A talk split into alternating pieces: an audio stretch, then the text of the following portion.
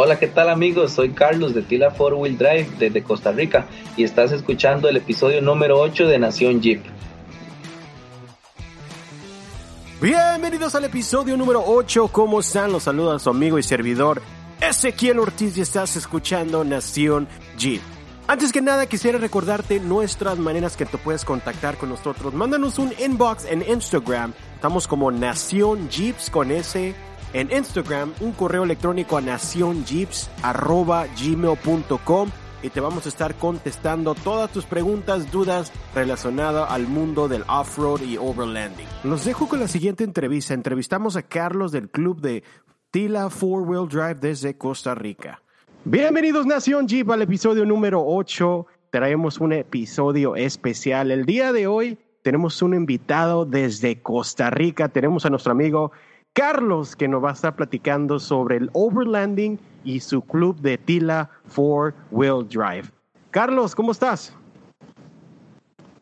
¿Cómo estás, Ezequiel? Pura vida. Pura vida, pura vida, Carlos. Pues antes que nada te quiero dar Gracias por tomarte de tu tiempo para hacer esta entrevista. El concepto de este podcast es que más gente se entere del overlanding, del off-road, eh, precisamente en español. Y te quiero dar nuevamente las gracias por tomarte tiempo de hacer esa entrevista. Yo sé que a lo mejor tuviste un día ocupado, pero gracias por tomarte el tiempo. No, no, no, por supuesto. Y no, gracias a vos por la oportunidad. Y, y no, vamos a entretenernos un rato hablar un poco de lo que nos gusta, eh, enseñarles, bueno, explicarles de cómo nació un poco el movimiento en Costa Rica, lo poco que yo sé, y, vamos a hablar, a, disfrutar. Así es. A ver, Carlos, ¿nos puedes platicar ah, cómo surge el nombre de Tila Four Wheel Drive? Ok, claro, te cuento. Tila Four Wheel Drive nace porque en el lugar donde yo vivo se llama Tilarán que significa tierra de viento y agua en un idioma este, aborigen. Este, Tilarán entonces es un pequeño pueblo y en el cual varios amigos nos formamos para hacer este pequeño grupo. Hasta el día de hoy hay alrededor de 166 miembros, 170 ya en el grupo. Siempre en nuestros paseos alrededor van alrededor de 15, 20, 25 personas. En realidad se pasa muy bonito y, vamos creciendo, gracias a Dios, vamos creciendo montones. Son bastante. ¿Y cómo tienen juntas, una junta al mes o cómo es que funciona del club? Bueno, el grupo funciona, eh, nos dimos a la tarea de al menos una vez al mes salir de paseo.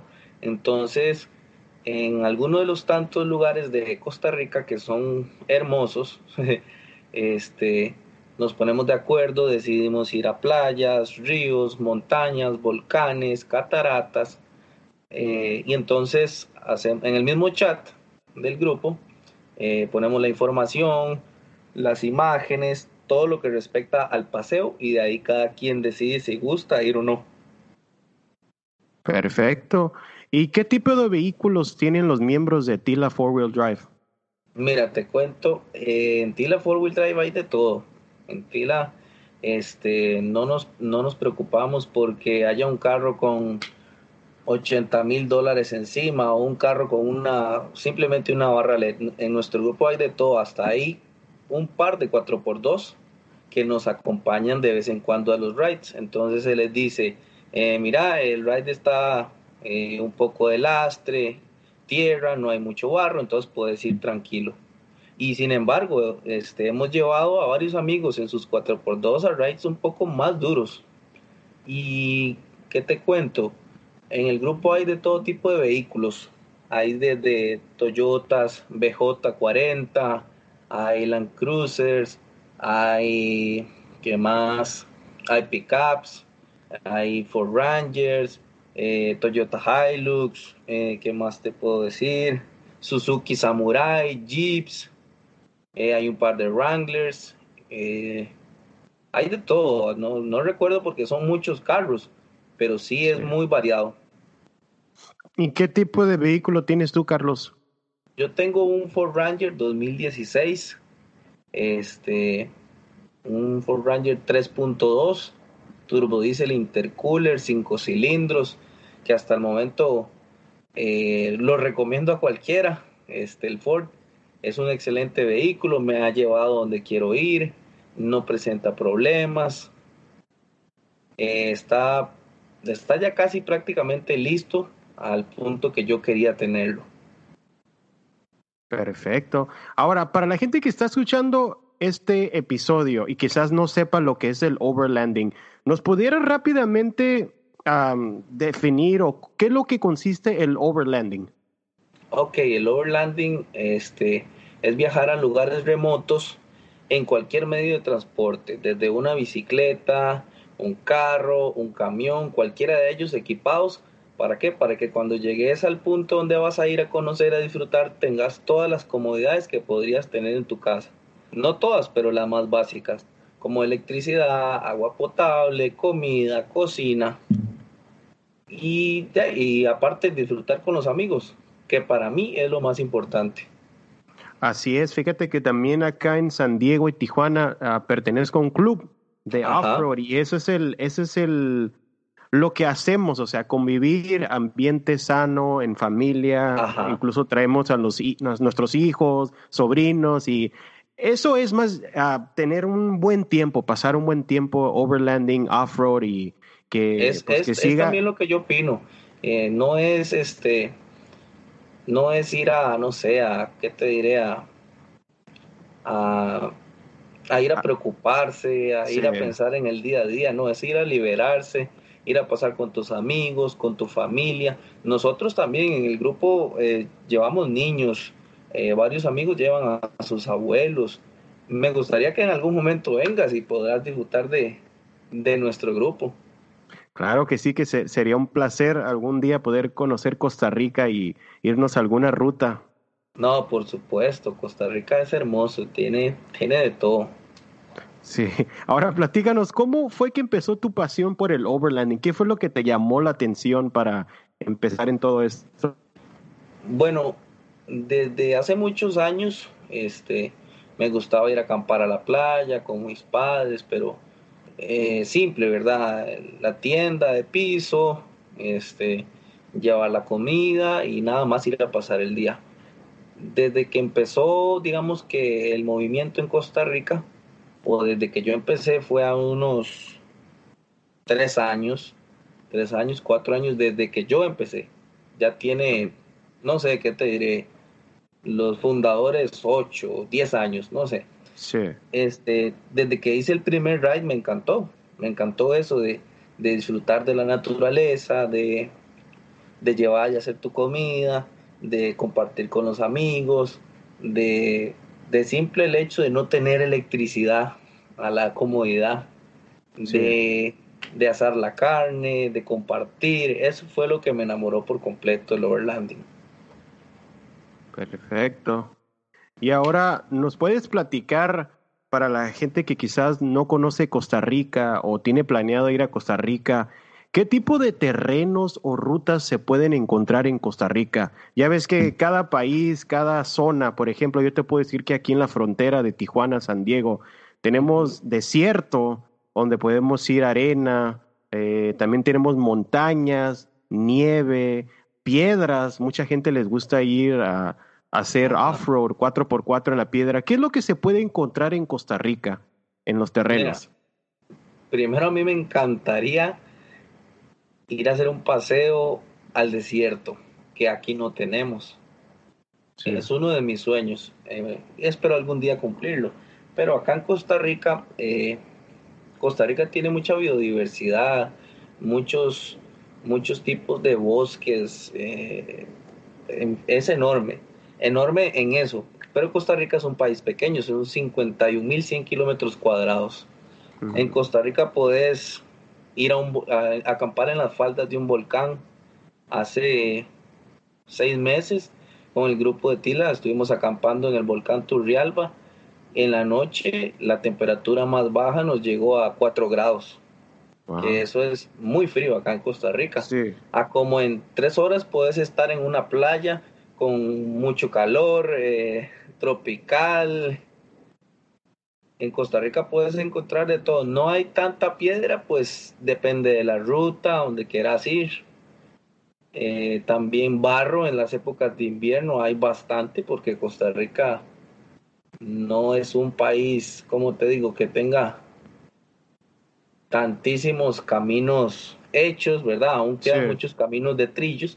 Entonces es donde la gente va a disfrutar. Tal vez los carros más grandes, los Jeeps, los Toyota, los Suzuki, donde van a disfrutar del barro más agresivo.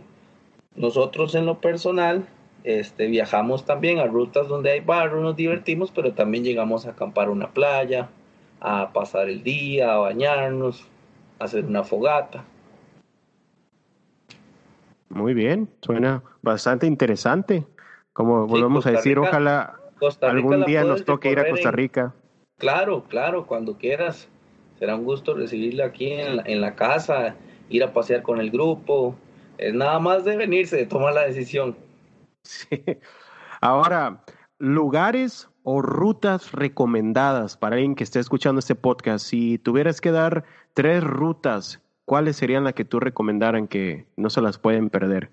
Ok, yo, yo en lo personal recomendaría eh, la costa del Pacífico, todas las playas de Guanacaste. Es lo más hermoso que tiene Costa Rica. Es inimaginable la cantidad de, cosas que puedes encontrar, gente buena, pura vida, eh, naturaleza, paisajes muy bonitos.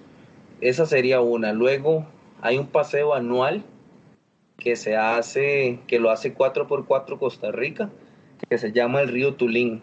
Es un río donde entras y, perdón, donde llegas a la zona de camping tenés que pasar 40 veces el río. Es una ruta muy bonita. Es en, en febrero, el, el 2 de febrero, si no me equivoco. Y también el otro lado de Costa Rica, el Caribe, donde está Limón, Punta Uva, Gandoca, Manzanillo, este, eh, las otras playas también del Caribe. Wow, bastante interesante. Claro, no, Costa Rica tiene, tiene de todo. Lo que no tenemos es desierto y nieve. desierto y nieve, sí. A ver, ahora platícanos cuáles son las cosas esenciales, equipo que tú le recomiendas para alguien que va empezando en el overlanding. Si te dice, ¿sabes qué, Carlos? Me acabo de comprar, no sé, un Wrangler, una Forerunner, me interesa empezar a hacer overlanding. ¿Qué es lo que le recomiendas a la persona que empiece Puede ser modificación en su carro, puede ser una herramienta, una utilidad o algo. ¿Qué es lo que recomiendas para alguien que va empezando? Ok, a mi criterio lo que primero haría sería invertir en una buena suspensión para levantar el carro, eh, para poder entrar tranquilo a cualquier ruta.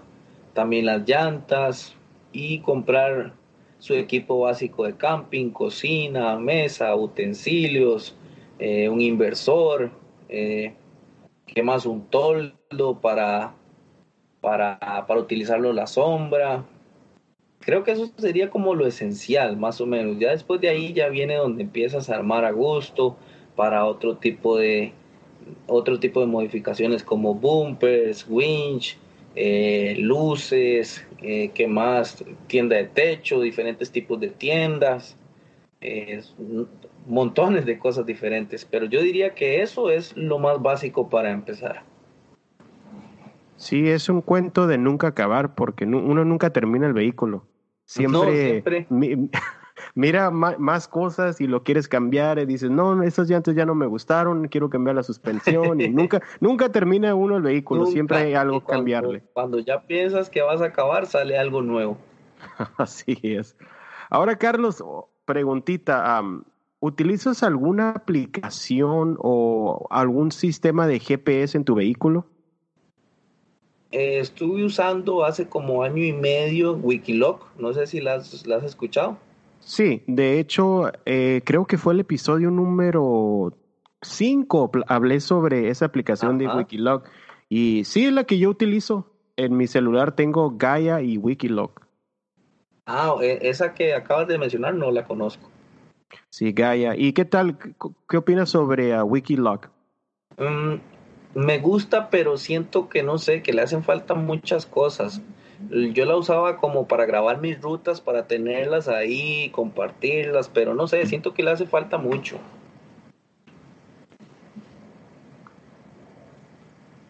¿Me escuchas?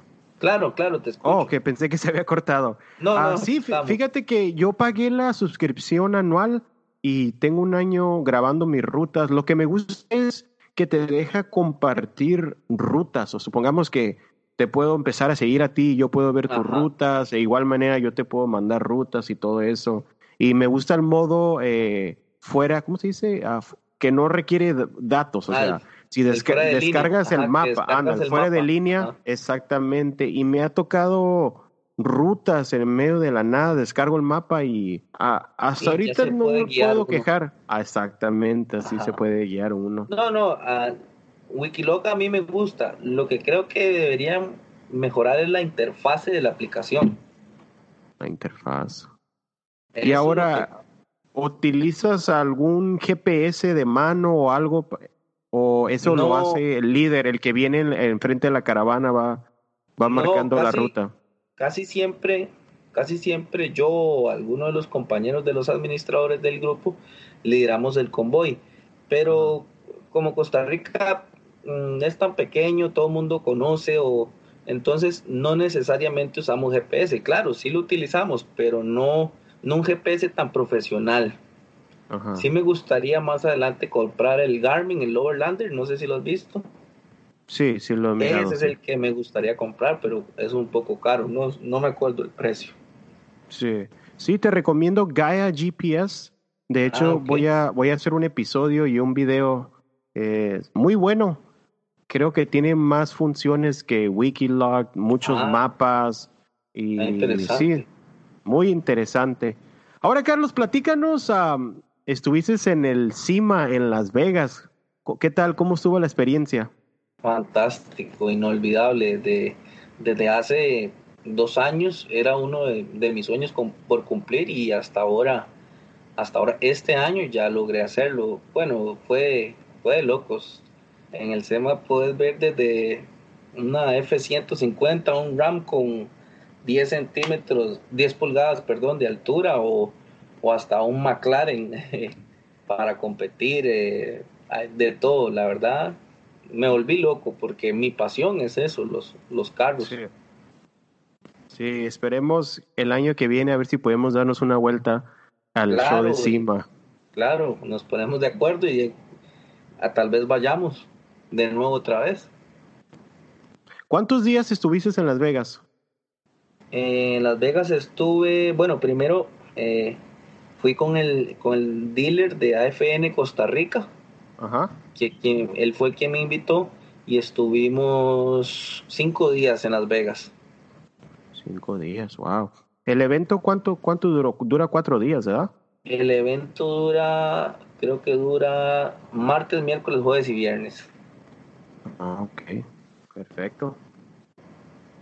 y ahora estuvimos adelante. Con, estuvimos con Marco de Orlanex. Oh, Marco, sí, lo tuvimos también en el episodio número 6. Sí, ahí nos, ah, sí, yo lo, lo escuché de hecho.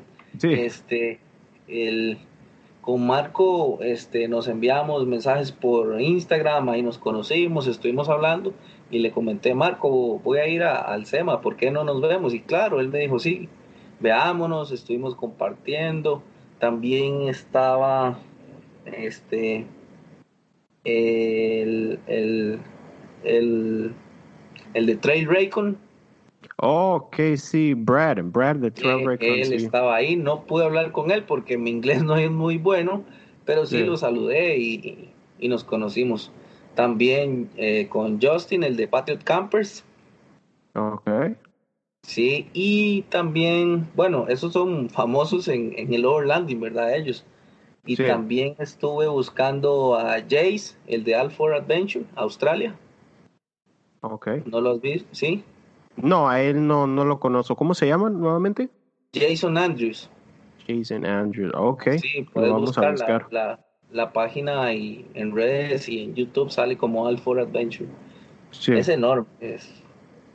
es otro nivel ya, pero no, no logré verlo. Lo anduve buscando para una foto, pero no, no, no pude. Sí, perfecto.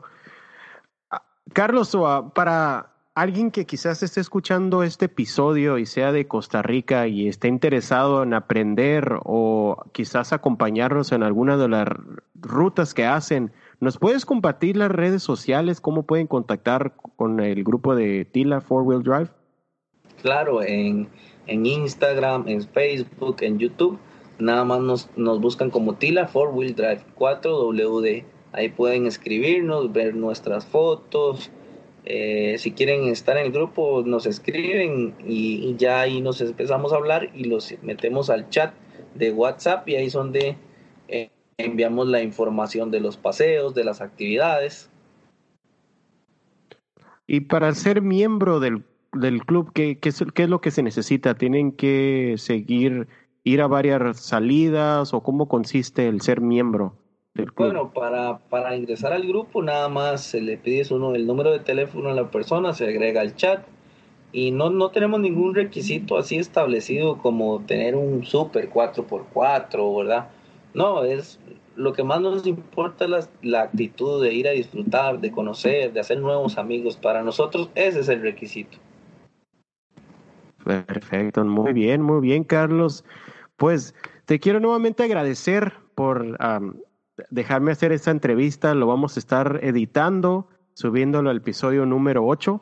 Y muchas gracias, Carlos. No, no, a vos las gracias de verdad por, por el rato y por, por conocer, por querer darnos a conocer a Costa Rica y, y, y dar a conocer más el Love Road en español, porque hay mucho en Australia, en, en Estados Unidos, pero de México para abajo son muy pocas las páginas o, o no nos conocemos tal vez, pero eso es lo importante, darnos a conocer que, también existimos. Así es, siempre lo he dicho que ese es el propósito. Ah, surgió esta idea, este proyecto, porque yo notaba eso, que solamente en inglés hay canales de YouTube, podcasts en inglés del overlanding, hay muchos. Y dije, ¿sabes qué? ¿Por qué no hacer algo en español para los latinos y empezar a crecer? ¿Quién sabe? A lo mejor en uno o dos años, a lo mejor todos la comunidad española, vamos a andar en el CIMA ya, nos van a invitar a algo porque no, sí hace falta que, que haya más gente, más gente se entere de esto. Claro, como lo dices, es que hay en todos los idiomas y todo, pero en nuestro idioma, en español, hay muy poco y tenemos que enseñárselo al mundo que nuestros países son hermosos, que hay buenos carros, que hay gente pura vida, que nos conozcan. ¿Te gustaría participar en un segmento del podcast? Eres más que bienvenido para que nos vengas a contar tu historia. Yo sé a ti, Jeepero, te ha pasado alguna historia, quizás te quedaste atorado, te quedaste atrapado, una historia, se te tronó el motor, no sé lo que sea. Me interesa saber tu historia para ponerlo aquí en el podcast. Nos puedes mandar un mensaje a nuestro Instagram, Nación Jeeps con S, o igual manera mándanos un correo electrónico a Nación con S arroba gmail.com. Yo quiero escuchar tu historia. Este, este, este sábado, acá, vamos a hacer la donación de un millón de colones a la Teletón de Costa Rica. ¿Cómo, ¿Cómo funcionó eso? Eso lo hicimos así. Uno de los miembros del grupo se le ocurrió la idea. Entonces le dijimos a TJM Costa Rica, le dijimos, ¿por qué no nos dan un toldo? Nosotros lo rifamos y la totalidad del dinero recaudado va a ir a la Teletón para ayudar a los niños de Costa Rica. Luego, el 21 de diciembre, hicimos una rifa, bueno, aún no se ha hecho, de una hielera Dometic. Eh, y el igual el dinero recaudado es para esa fiesta, a los de la fiesta de los niños de escasos recursos. También se le pide a los miembros del grupo que den una donación de un juguete. Este juguete, por así decirlo, es una anualidad para estar en el grupo. ¿Para qué? Para disfrutar de los convenios y descuentos que hay con diferentes marcas. AFN Costa Rica, TJM, DTS Performance, H2O Pro, eh, Falcon Steady, y también uno de nuestros apoyos más grandes que es Imprenta Cañas, que es el, que nos maneja la publicidad de la imagen del grupo. Eh, Tila Four Wheel Drive tiene sus paseos, sus actividades, su vacilón, su disfrutar, pero también tiene la parte social, la parte de ayudar, de, de colaborar con la gente. Para el otro año tenemos pensado hacer otra rifa, una limpieza de playas y otra, otro, uno que otro a otra actividad también ahí que nos tenemos escondidas. No, muy bien. Qué, qué bueno que ayuden a la comunidad. Digo, a, ver, hay personas que a lo mejor necesitan esa ayuda y pues qué, qué, qué mejor manera de ayudar quizás a niños en estas temporadas de diciembre, regalar un juguete o algo, mirar sus sonrisas y algo muy bonito. Eso, es lo que queremos, que hay muchos, hay muchas personas en Costa Rica que están en un grado alto de pobreza, entonces tal vez no pueden cobrarle, comprarle un juguete a sus hijos. Entonces, con una señora del pueblo, que ella siempre hace una fiesta cada año. Este año nosotros decidimos meterle el hombro y decirle, ok, nosotros le vamos a ayudar. Ella tiene alrededor de 50 niños y nosotros le dijimos, no, vamos por 160. Nosotros vamos a buscar la comida, los helados, las piñatas, los confites eh, y los regalos. Entonces los muchachos del grupo nos ayudan a comprar todo eso. Sí, aparte de los paseos, de ir a disfrutar, entonces está esa parte, la ayuda social, que es muy importante. Es dejar de ser un grupo como todos, de ir a, pasear y no, que vamos a pasear, pero también hay que pensar en la, en la otra parte, en ayudar.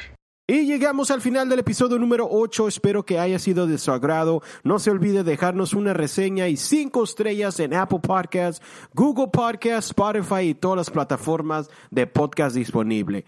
Nos escuchamos en el siguiente episodio. Recuerda, estás escuchando Nación G.